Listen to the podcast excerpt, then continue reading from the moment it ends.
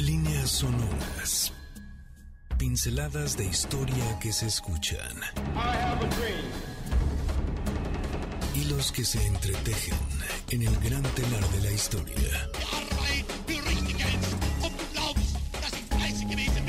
Eventos que definen nuestro presente y que nos transportarán al futuro.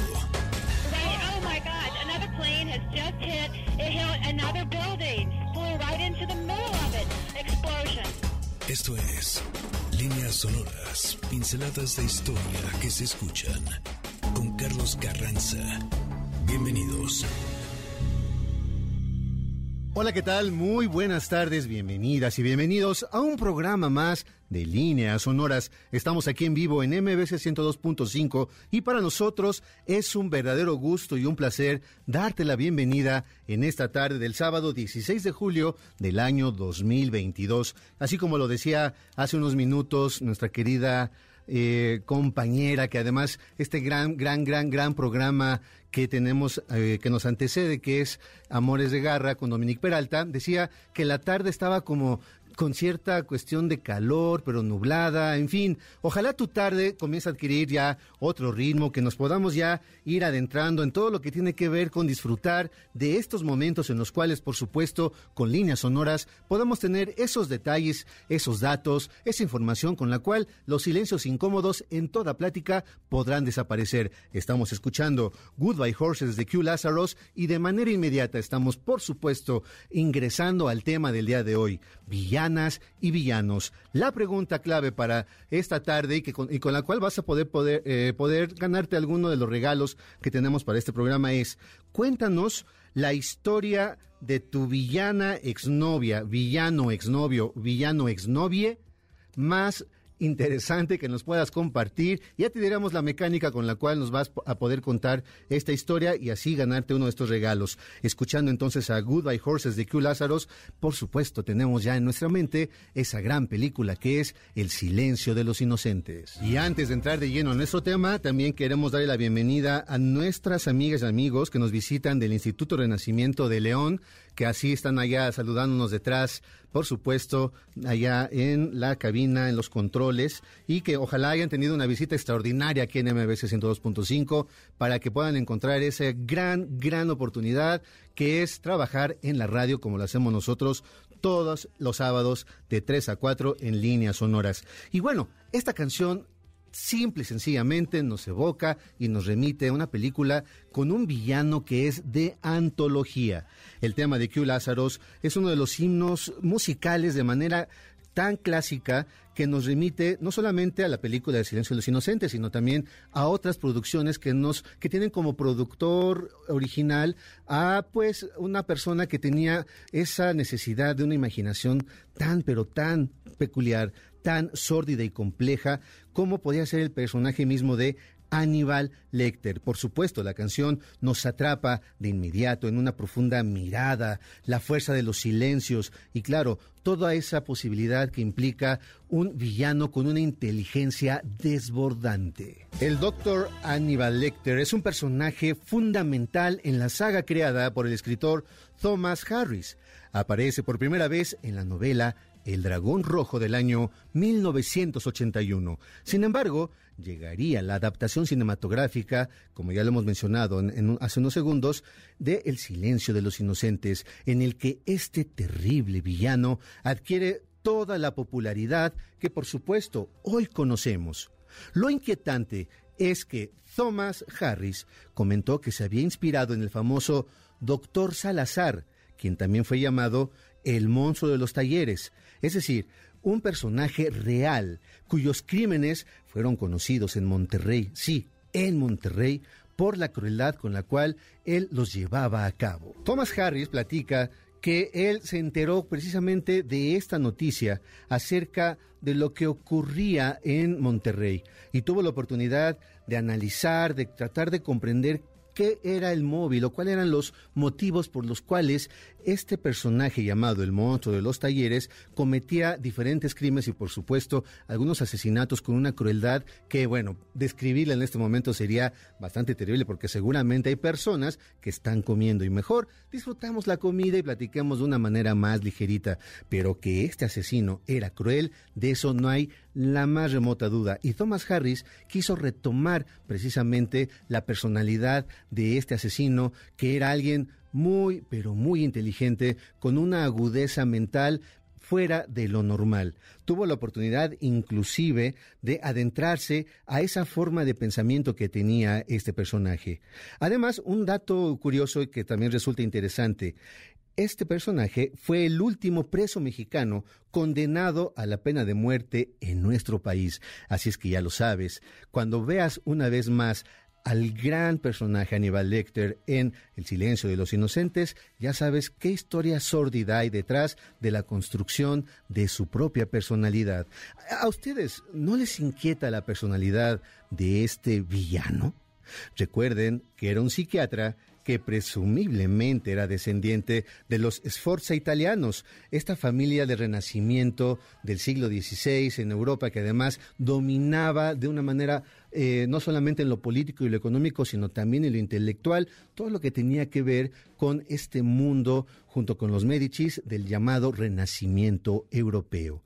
La sofisticación de Aníbal Lecter entonces ha sido heredada por este terrible caníbal provecho. Ay, ¿qué tal? Estamos escuchando a Pixies con su clásico Where is My Mind, que desde los primeros acordes es imposible que no comencemos a mover la cabeza, el cuerpo, porque nos regala uno de los ritmos y unas melodías fantásticas que de manera como casi casi involuntaria comenzamos a bailar, pero también si tú has disfrutado de una película en la cual sale justamente esta película, esta canción, hacemos un clic de manera inmediata. Claro, te recuerdo nada más que Where is My Mind se incluye en el disco Surfer Rosa de 1988, pero muchos y muchas de nosotras y de nosotros que estamos escuchando líneas sonoras, quizá lo ubiquemos porque aparece justo en la película El Club de la Pelea. Ah, esta película, El Club de la Pelea, que a su vez está inspirada en una novela de Chuck Palahniuk, que también está escrita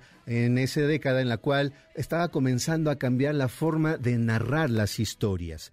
Por cierto, cuando fue estrenada, esta película no tuvo ni remotamente el reconocimiento del cual hoy goza gracias a la nueva valoración de generaciones que han podido observar de una manera distinta la propuesta de esta película que justo cuando, insisto, se había estrenado, la gente como que no tuvo ese clic, no le entendía, estaba un poco como eh, no entendiendo del todo el mensaje filosófico, económico, anticapitalista y sobre todo existencial que podía existir detrás de los personajes que protagonizan, por supuesto, una, una historia que marcó a toda una generación. No es gratuito que el protagonista carezca de nombre, solamente le podemos llamar, y así se le conoce de diferentes maneras, como, pues, el narrador.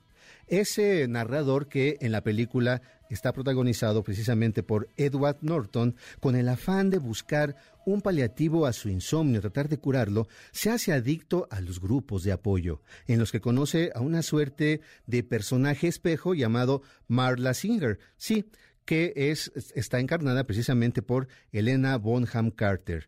Pero también, en cierto momento, se encuentra en un viaje de avión con Tyler Durd, que está encarnado por Brad Pitt, con quien comienza a mantener una interacción muy singular.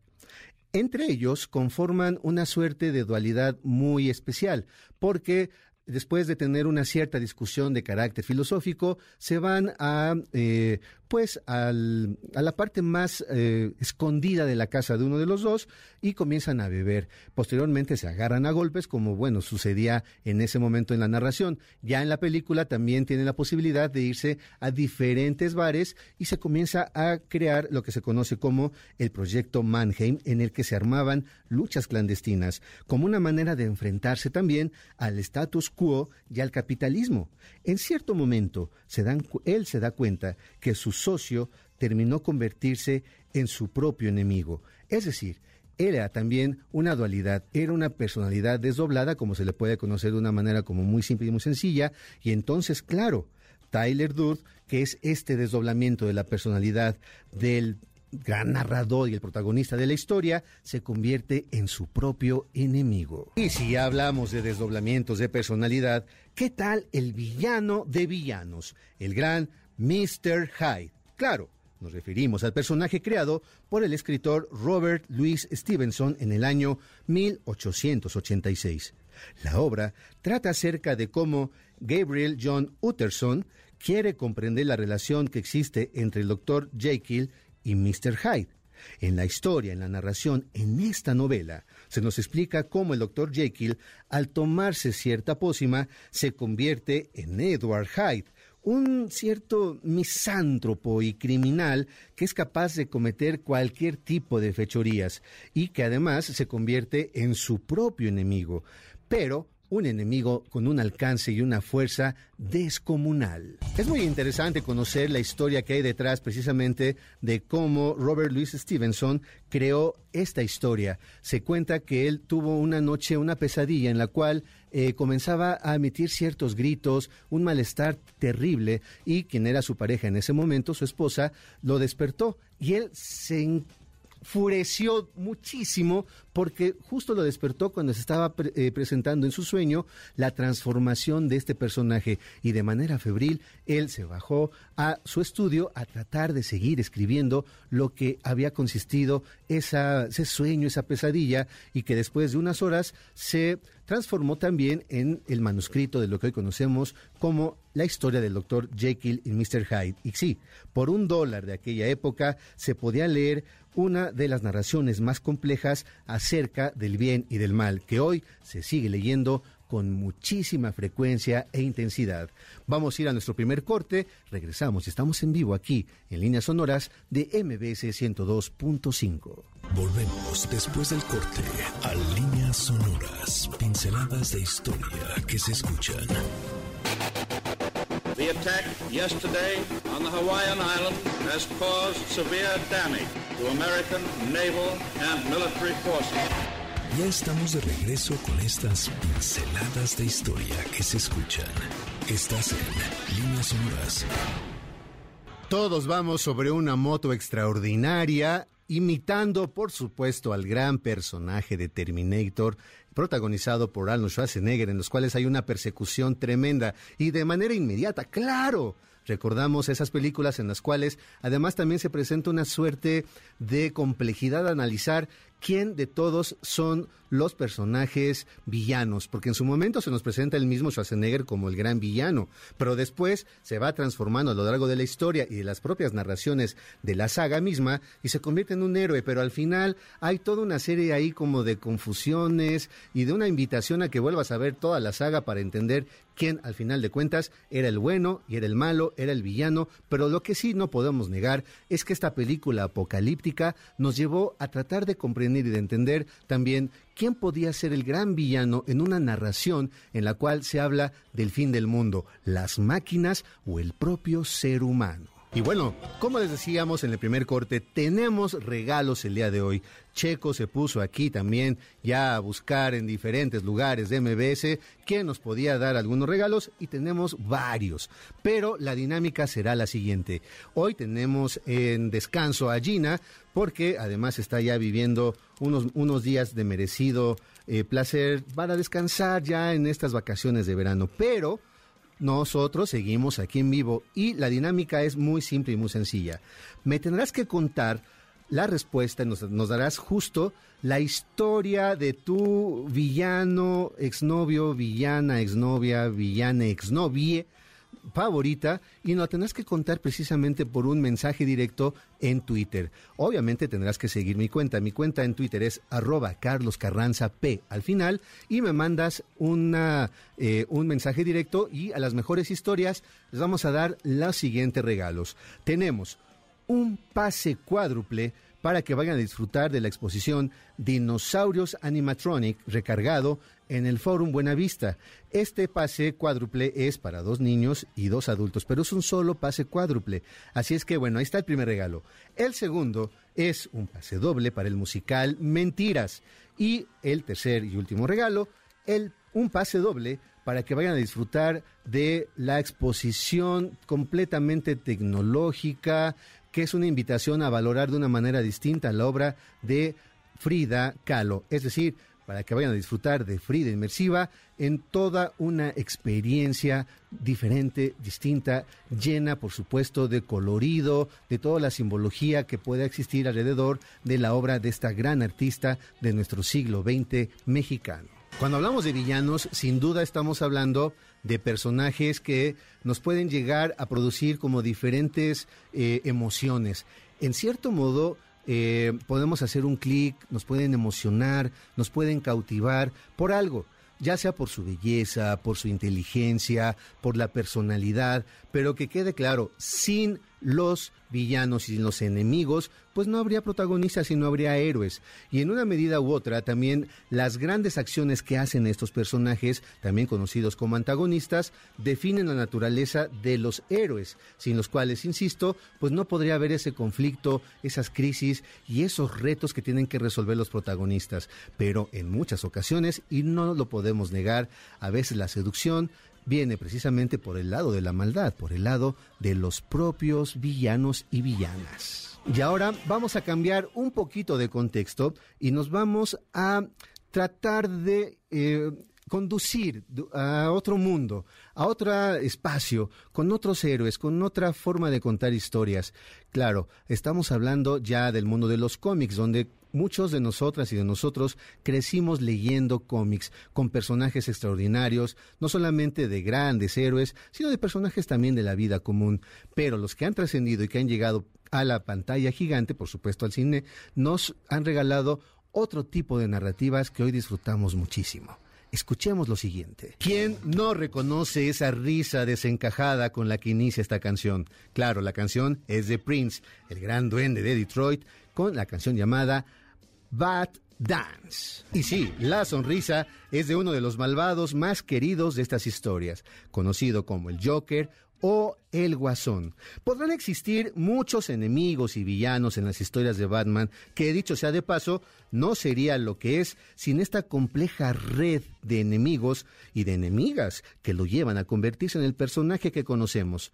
Pero quizá el más extravagante, ciertamente elegante y con un humor negro que raya en lo absurdo y sádico, es el Guasón, que hizo su primera aparición en el cómic de Batman en el año 1940, para que ya pusiera de cabeza a Ciudad Gótica y por supuesto al aburrido Batman. ¿Cuál interpretación les gusta más? A ver, es tan atractivo este personaje que muchos le han dado vida.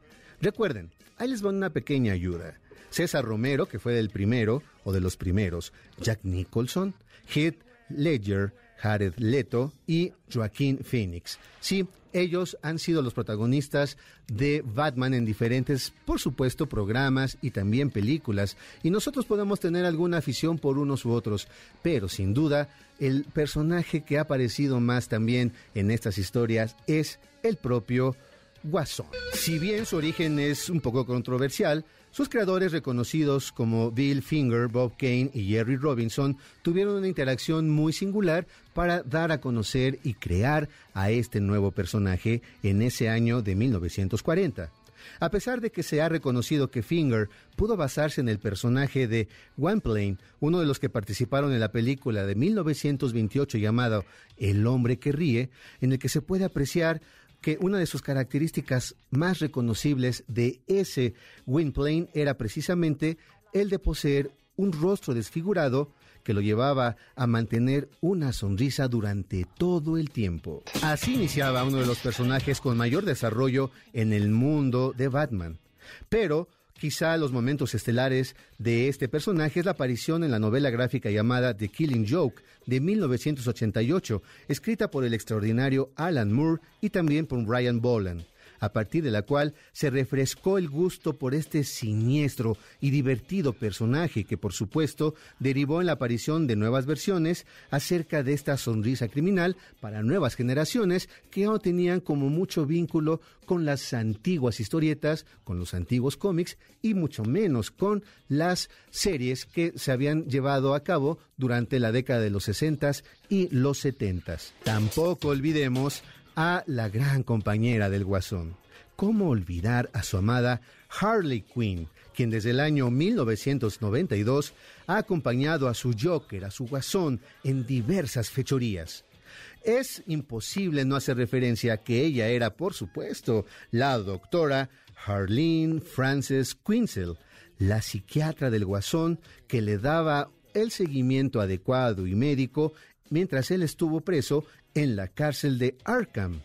Vaya seducción y enamoramiento que produjo a una de las villanas favoritas, también por supuesto de las últimas generaciones, con su característica vestimenta de arlequín y sí, sus pasteles explosivos. Te recuerdo que tenemos regalos este día. Un pase cuádruple para Dinosaurios Animatronics recargado en el Fórum Buenavista, además de un pase doble para el musical Mentiras y un pase doble para Frida Inmersiva. La dinámica es muy simple y muy sencilla.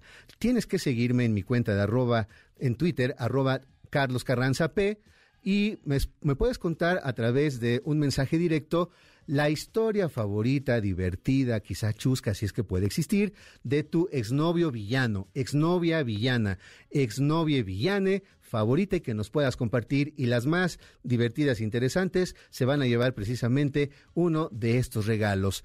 Estamos escuchando una canción que nos va a llevar, por supuesto, a retomar este tema en el siguiente corte, pero por lo pronto vamos a tener una pausa. Estamos aquí en vivo en líneas sonoras en MBS 102.5. Te espero para seguir hablando de otras fechorías. La historia no es el relato sencillo de un suceso.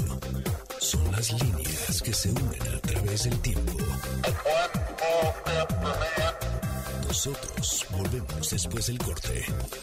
Líneas sonoras. Para tus CDs, la historia es un incesante volver a empezar. Of Princess Diana.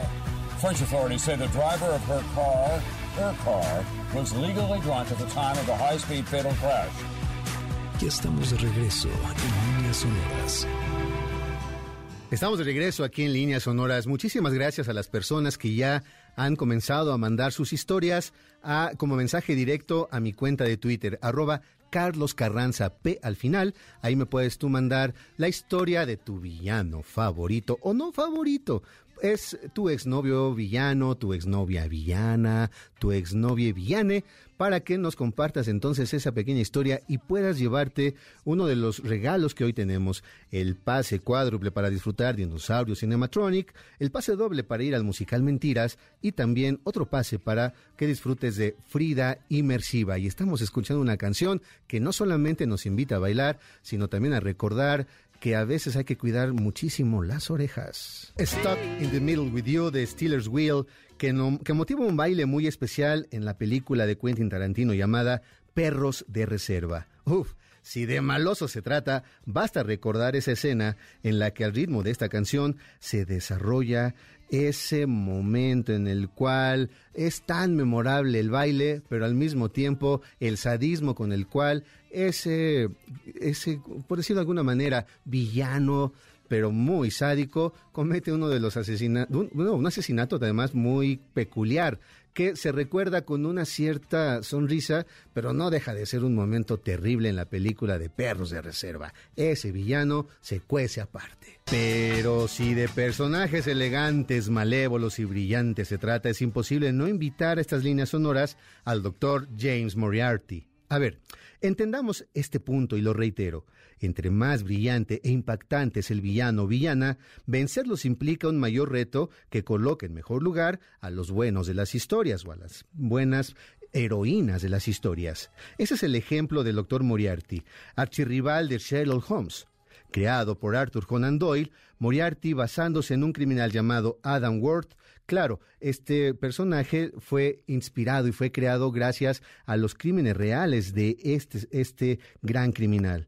Claro, a Moriarty y a este genio se les conocía, gracias a sus fechorías, como el Napoleón del crimen. Sí, a Adam Worth y también al doctor Moriarty. Imagínate el poder y la claridad que tenían estos personajes para llevar a cabo, uno desde la ficción, pero otro desde la realidad, sus crímenes que fueron muy conocidos y claro, a nosotros el que nos toca platicar un poquito es cómo le hizo la vida imposible Moriarty a Sherlock Holmes. Matemático y astrónomo por naturaleza, Moriarty era capaz de crear los planes más complejos y detallados para llevar a cabo todo lo que se proponía.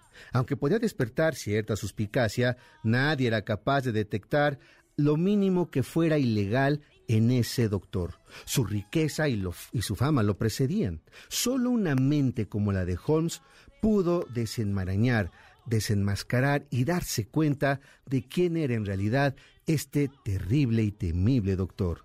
Por cierto, las aventuras de Sherlock Holmes se publicaban por entregas, es decir, también llamado como novelas de folletín.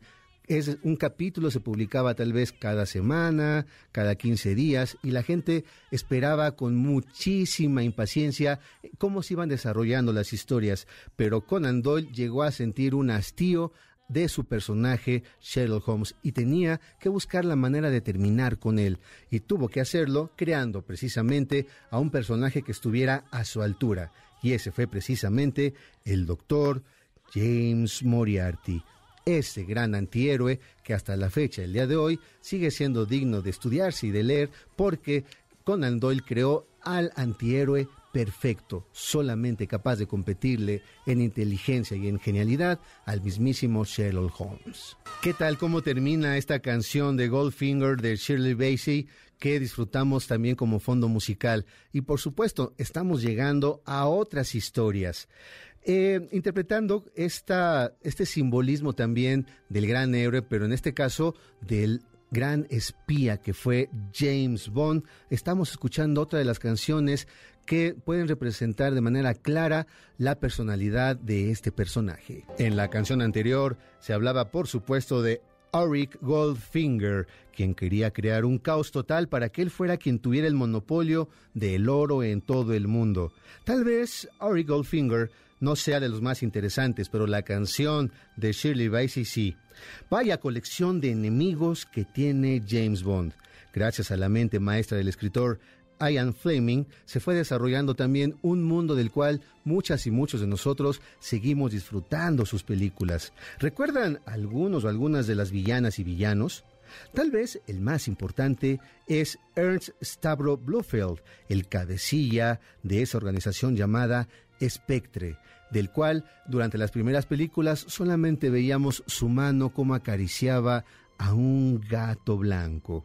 Otro famoso villano de esta saga es el Doctor No, un científico cuya inteligencia lo llevó a ser el maestro de la energía nuclear en esa época. Otro también que fue muy relevante es el famoso Emilio Largo. Pero tampoco faltaron las temibles, hermosas, frías y calculadoras enemigas de Bond. ¿Recuerdan a Naomi? Una mujer piloto asistente de Carl Stromberg que tenía como misión terminar con la vida del agente secreto. Interpretada por la preciosa Caroline Munro, en El espía que me amó, su mirada desarmaba al propio James Bond. O ya más cercana en el tiempo, Shenia Onatop, la asesina rusa a sueldo contratada por el sindicato del crimen Janus. Esta aparecía el Golden Eye y era interpretada por Fam Jansen también con una sensualidad y una manera muy especial de doblegar al propio James Bond. Y esta forma de ir terminando con el bloque musical del James Bond nos permite entrar a un mundo que de manera inmediata vamos a reconocer. Escuchemos estos primeros acordes y claro, preparémonos para un viaje sideral. Fíjense que este es uno de los ejemplos que nos lleva precisamente a platicar cómo muchos y muchas de nosotros tenemos una primera fijación y un clic con los malos de las películas. Por ejemplo, ¿cuántas y cuántos de ustedes no crecieron teniendo una cierta, un cierto gusto por un personaje como era Darth Vader. Era terrible, era tremendo y era tan seductor al mismo su propia personalidad que pues quienes no tenían, por ejemplo, una almohada, un muñeco, un disfraz, lo que fuera, que era el referente directo al malo de la película y no precisamente a los otros, que eran, que eran pues seres humanos, que eran gente pues de bien, que no tenían tal vez mucho impacto como sí podía tener este personaje que además respiraba de una manera singular y que el día de hoy, claro, lo tenemos muchos como ringtone en nuestros celulares. Además, en esta saga de Star Wars hay una colección de villanos y de villanas que el mismo, eh, los mismos poderes del Jedi es este hilo delgado que nos lleva a tratar de ver el lado oscuro de cada uno de los seres humanos. Eso es justo lo que aparece en todos los villanos de esta saga. Personajes que al mismo tiempo podían ser seducidos por el mal, pero que también podían ser, pues, de alguna u otra forma, eh, redimidos por el bien y por una buena acción al final. Recuerden que como toda buena saga épica, hay una crisis de valor una crisis en los cuales los seres humanos tienen la decisión de dejarse perder por el mal o también al mismo tiempo consolidar la lucha del bien. Por supuesto, para nosotros es una manera de entender historias mitológicas, míticas, que nos llevan a otras culturas, como bien lo podía haber apuntado en su momento George Lucas, inspirado en películas y en sagas mitológicas, no solamente griegas, latinas, sino también de otras culturas. Así se fue desarrollando varios personajes, pero en especial el gran Darth Vader.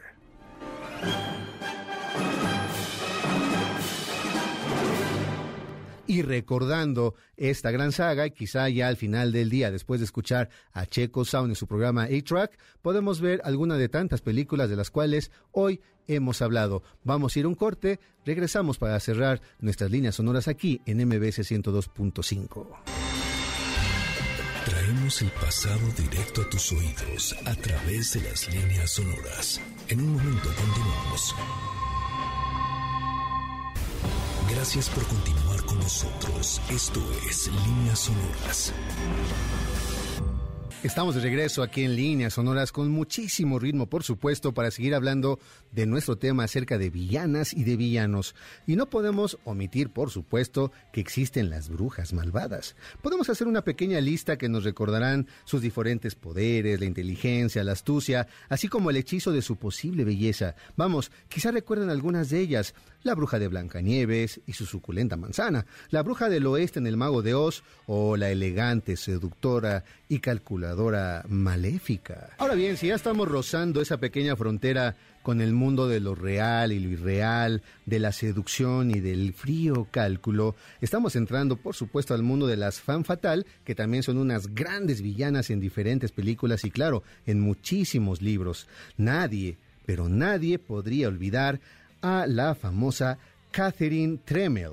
En efecto, la malvada mujer que es el eje gravitacional de las películas de bajos instintos. Claro, ya llegó a su mente la figura de Sharon Stone mirando con fijeza y con frialdad a un impávido Nick Curran, interpretado por Michael Douglas, que está a punto de vivir una tremenda pesadilla.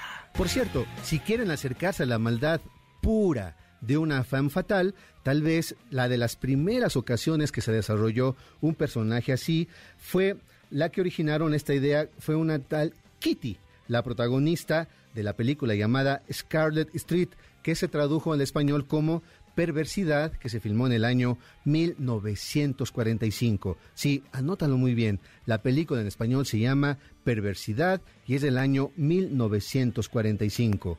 Uf, aquí Joan Bennett da una cátedra de cómo poner por los suelos a su enamorado. Sí, una villana que en su momento seguramente causó mucho escosor, sobre todo para una sociedad tan anticuada como la norteamericana de aquella época. Y bueno, así se van confirmando una constelación inaudita, tremenda, pero muy seductora de villanas y de villanos, pero es momento de llegar a nuestro país. Claro, aquí tenemos una gran, gran tradición de personajes que son recordados por su personalidad, por alguna frase o simple, sencillamente por lo terribles que fueron.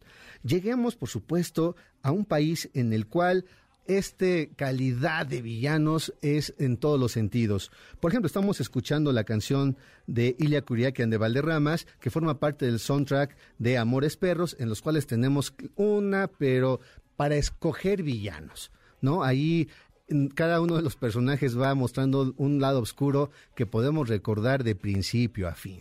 No es extraño que una de las frases de mayor memoria entre muchísimas generaciones es la que dice Pepe el Toro es inocente. Exacto, ya recordamos de qué se trata. Es una película que corre en la memoria de ese blanco y negro que tenemos todos, no solamente en la mente, sino también en el corazón, en la que aparece el gran Pedro Infante, pero que sí hay otro personaje recordado por su claridad, por su posible nivel de, de malora, de malvado, que es el interpretado por Jorge Arriaga, llamado Ledo, y también conocido después como El Tuerto. Si recuerdan, Ledo y sus compinches son los responsables del asesinato de la prestamista. Sin embargo, le achacan el crimen a Pepe el Toro, con quien coinciden en la cárcel. Vaya la santa trifulca que se arma y que termina eh, el gran Pepe el Toro no solamente dándoles una cátedra de boxeo a estos malvados, sino también por sacarle el ojo a Ledo y sostenerlo ante la puerta, así, así con fuerza, para que Ledo confiese su delito con la famosa frase, Pepe Toro es inocente mientras suplica que ya no quiere recibir más castigo por parte de este extraordinario carpintero que todos tenemos en la memoria y en la nostalgia de aquellas grandes películas de la época de oro de nuestro país. Pero tampoco olvidemos a don Pilar, el padrastro de Celia, que fue interpretado por Miguel Inclán. Sí, el viejo medio marihuanillo que termina por asesinar a la abuela de Pepe el Toro. Esos eran dramas, ¿no? Esos eran ya ciertas, eh, ¿cómo decirlos? Ciertos inicios de cómo todo era ya un melodrama y era entre, entre cómo la vida cotidiana iba dándonos diferentes maneras de vincularnos con cómo se estaba haciendo el cine en esa época. Frases, personajes que son inolvidables, pero no cabe duda que eran todo un drama. En esa época del cine de oro hay grandes villanos y grandes villanas, pero por eso podemos nosotros ya darle como otro ritmo y vamos llegando a esas películas en las cuales la fiesta, la vida nocturna, la noche, el baile, eran también ciertos, no solamente ambientes, sino protagonistas mismos de diferentes historias. Con la canción Salón México que vamos a escuchar a continuación, recordaremos al gran cinturita de la película que lleva el mismo nombre. Pero vayamos a las grandes villanas también de esos momentos, de esas décadas, mientras comenzamos a bailar, mientras comenzamos a mover la cintura y también vamos generando un ambiente para que ya llegue en su momento el gran Sergio Almazán y su cocodrilo, porque estamos ya creando esas épocas de oro en las cuales no solamente el cine, el blanco y negro, sino la música ocupan toda nuestra atención y nuestro gusto y claro, hacen latir el corazón de una manera distinta. No podemos olvidar a los personajes que interpretó Mimi Derba, que además ella en su propia vida es toda toda una celebridad y deberíamos de dedicarle, aquí lo vamos a notar Checo, un programa especial específicamente a Mimi Derba, porque imagínense cómo fue en sus obras de teatro capaz de enfrentarse al dictador Victoriano Huerta y plantarle cara desde el arte. Imagínate entonces el valor, la valentía que tenía una mujer como ella, que además posteriormente tuvo esa posibilidad de demostrar en sus papeles de villana una personalidad que resultan francamente inolvidables. Y si ustedes están preguntando ahorita, bueno, ¿y qué papeles podía tener Mimi Derba? Bueno, si estamos hablando de estas películas de nosotros los pobres y ustedes los ricos, ella interpreta precisamente a Doña, Doña Charito, en Ustedes los ricos, pero también es una de las protagonistas de la gran película llamada La Malquerida. Y también podemos traer a colación a nuestro programa de líneas sonoras a otras mujeres como Katy Jurado, también una extraordinaria mujer, y Emilia Guiu y su papel en, en, la película Pervertida, o como Ana Luisa de la Riva en Angelitos Negros. Son mujeres que cautivaron por su belleza, por su personalidad y por la maldad en cada una de estas filmaciones. Pero vamos a portarnos mal y cerremos con una villana que hizo historia, Catalina Krill uno de los personajes más fuertes y definitivos en la historia de las telenovelas y la televisión mexicana, interpretado por María Rubio en Cuna de Lobos entre 1986 y 1987, es un personaje que muchas generaciones no han podido olvidar. Recuerden que ella culpaba a su hijastro de que le había sacado el ojo cuando él jugaba con un trompo. Esto, esta gran mentira, era para que su esposo tuviera mayor predilección por el hijo que tenían ambos. Y así nació uno de los personajes con cuyo parche es inolvidable, un personaje conocido que ha hecho historia y del cual ya se, ha hecho, ya se ha hecho inclusive un remake. Es una villana que no asesinó a su sombra porque seguramente se le escapaba. De esta manera, y con una pequeña mirada al mundo de los villanos y las villanas, vamos a despedir nuestro programa. Muchísimas gracias a quienes estuvieron en comunicación con nosotros, eh, viéndonos sus historias en los mensajes directos de Twitter. Todavía pueden hacerlo, arroba Carlos Carranza P. Cuéntenos la historia de su villana, su villano, su villano favorito, exnovia, exnovio, exnovio favorito, para que se puedan ganar uno de los regalos que están por aquí. Gracias a Víctor en los controles, gracias a Checo, pero sobre todo gracias a ti que nos regalaste la posibilidad de acompañarte en esta tarde de sábado con líneas sonoras. Nos escuchamos el lunes, ya estará este programa en Spotify y por supuesto en la página de MBS por si quieres volverlo a escuchar, pero nos escuchamos en vivo la próxima semana aquí en líneas sonoras en MBS 102.5. Te dejo con el gran Sergio Almazán. Por hoy, nuestro viaje ha terminado.